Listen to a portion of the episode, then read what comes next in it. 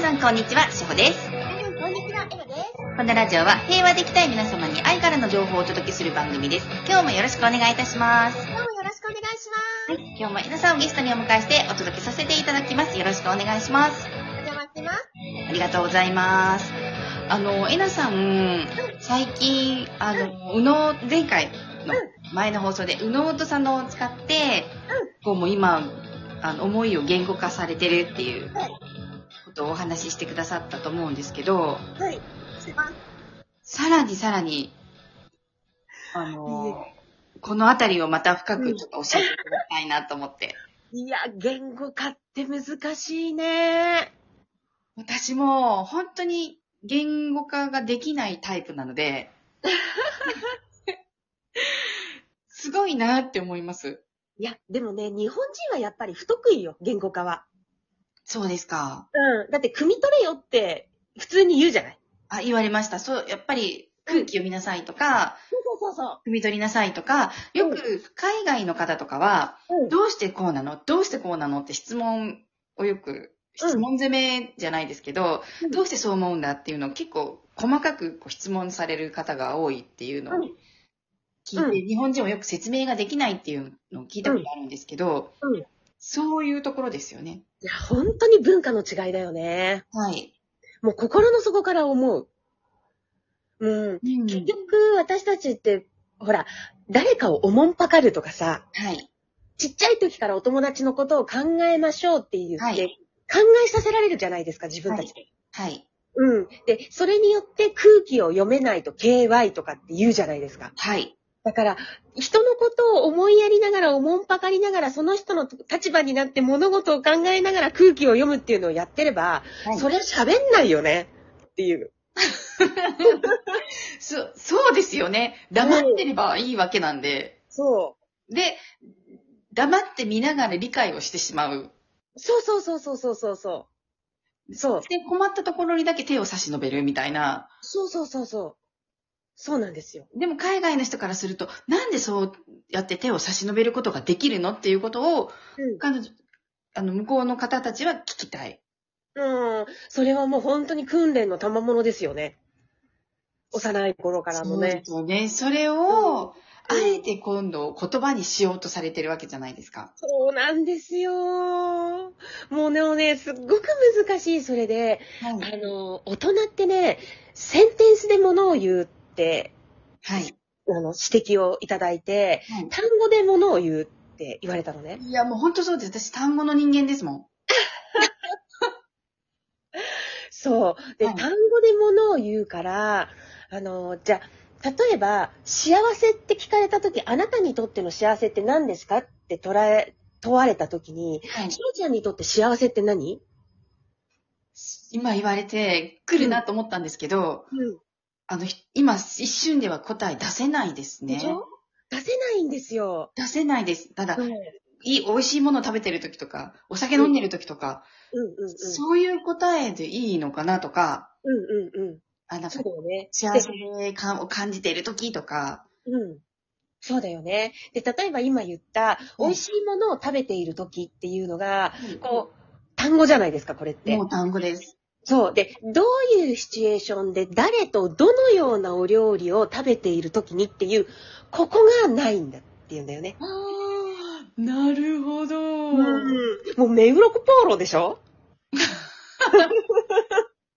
目黒コポーロ、丸コポーロでしょいや、本当に、いや、め、 目黒子も、本当そうです。美味しい食べ物だったら何でもいいんですかじゃじゃケーキですかおケーキですかおつまみですかチーズですかステーキですかなんだかわかり、わかりませんっていう風になっちゃうんだって。うわーそれも一つ一つうん、落とし込む。そうそうそうそうそう。うん。あ、うん。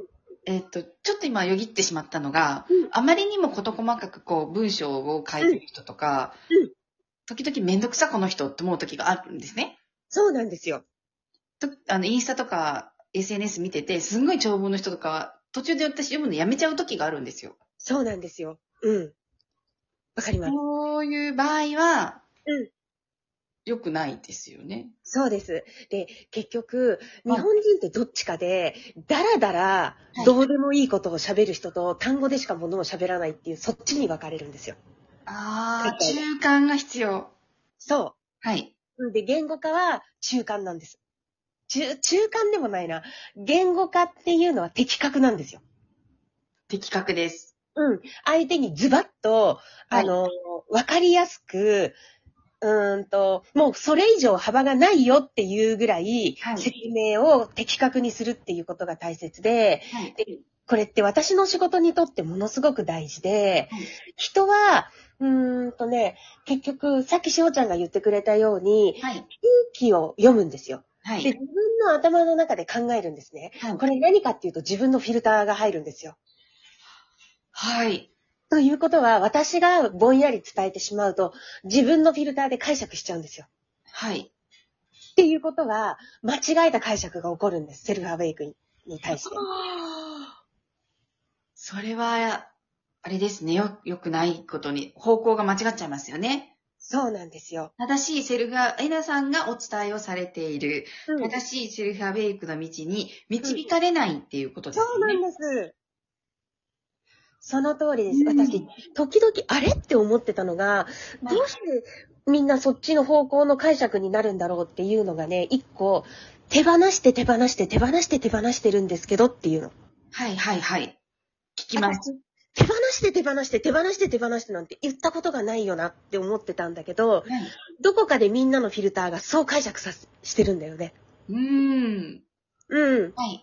ということは、私が手放して手放して手放してじゃないよっていう方向性をつけてなかったってことなんですよ。なるほど。その手放すっていう、その手放す内容も、手放す、この4文字を、うんだけではなく、それの具体性がもっと必要っていうことですか三的な。そうです。。あの、そうですね。手は放いして手放してっていう方向じゃないからねっていう、その言い方っていうことを私がすることが大事。その、そしてその理由も必要っていうことですよ。そうそうそうそうそう。それをすると逆に握るんですよとか、はい。うん。で、そういうふうに、例えばじゃあそう手放して手放してっていうワークをするとかって言って、そっちの方向性ではない道筋をつけていく言語化ね。はい。っていうことが大事だなっていうのがもうね、痛感しながらね。あーすごい。うん。そう。そうなんですよ。だからものすごい大事で、もう、そしてすごく難しくて、私の中で。はい。もうね、フリーズするもん、私、頭が。大事ですね。うん。いや、うんあのーうん。ブログとか、こうなんか、かい、例えばこういうテーマで、うんブログじゃないんですけど、例えば検索するじゃない、Google 先生とかに。うんうん。で、まあ、単語で検索して、うんうんそれについてすごく解説してくださっている方のブログとか見ると、うんあの、見出しはすごくいいから、見出しで見に行くじゃないですか。うんでも書いてることさっぱり分かってないなっていう時あるんですよ。うんうんうんうんうんうんうん。何を伝えたいのか結局わかんないな。ただ長かっただけみたいな。多分ね、それは本人も何なのかわかんないんだと思う。ということですよね。みうんあの見出しは飛びつくけど内容がわかんないっていうことはこちら側が。うん。うんうんうん。そう。そういうことですよね。そうなんです。こちら側が、あの、言われている、あはい。の、そのセミナーでもやっぱりそうなんだけど、先生に伝わってないっていうことは、やっぱり伝わってないっていうことなんですよ。うん。うん。本当に的確にうんお伝えする。あの、本当に的確なことをお伝えしてくださっている方って短文、その人の3分の1の量で、うん、ああ、わかった、ありがとうございますみたいな方いますもん。うん。そうなんですよね。うん。私自身、本当に、もうこの仕事を2018年からやってきてる中で、はいやっぱり自分の、この言語能力っていうのの足りなさ加減っていうのにも本当に痛感させられていて、今。はい。うん。そう。あのー、うんとね、自分軸っていうのがあるでしょはい。あの自分軸の使い方ってやっぱりすごく危険だなって思ったのが、はい。私はもうやっぱりこの自分軸っていうことのうーん、それのワークショップに特化してしまっていたので、自分の中ではすっかりとこの自分軸っていうのの落とし込みが、私の中ではできているから、うん安易にこの言葉を使っていったことの危険性っていうのもやっぱり改めてすごく感じたのね。はい。うん。自分軸って、まだまだやっぱりその定義っていうのがなされてない分、はい。がっはい。ていうのかな、わがままさはい。はい。と混同されてるんだよね、世の中はね。はい。うん。っていうこともやっぱり改めてね、認識した。そうですね。自分軸って、うん。きっと、10人とよる100人100色だと思うんですよ。そうなの。うだんか。ら、そこを、うん。もっと、えなさん流の言葉にして落とし込んで、うん私が思う自分軸はこれだよっていう定義を出していかなきゃいけないっていうことですよね。そうなんですよ。そう。ただもう自分軸っていう言葉はやっぱりね、危険を伴うなっていうのもちょっとはい私の中では出てきているので、はい。ね使うのをやめていく。なうんうん、でもね、思い出してみればね、はあのー会社にいた時に、はいスタッフさんに、これお願いできますかって言った時に、あ、ちょっとしっくりこないんでって言って断られたっていうこともね、何回も私あって、い。はいうんで、あ、ちょっと自分軸的にはちょっとしっくりこないんでっていうことをね、昔ね、経験してたのを忘れてた。あー、はい。うん。そう、だから、こう、自分軸ってすごく、あのー本質的な面っていうのと、はい。表表面的なところでは、ものをすごくジャッジしてしまう言葉だなっていうふうにもはい。分かりました。ありがとうござい ます。また、続きを今度教えてください。ありがとわかりました。うございます。では今日も皆さん素敵な一日をあいってらっしゃい。りがとうございます。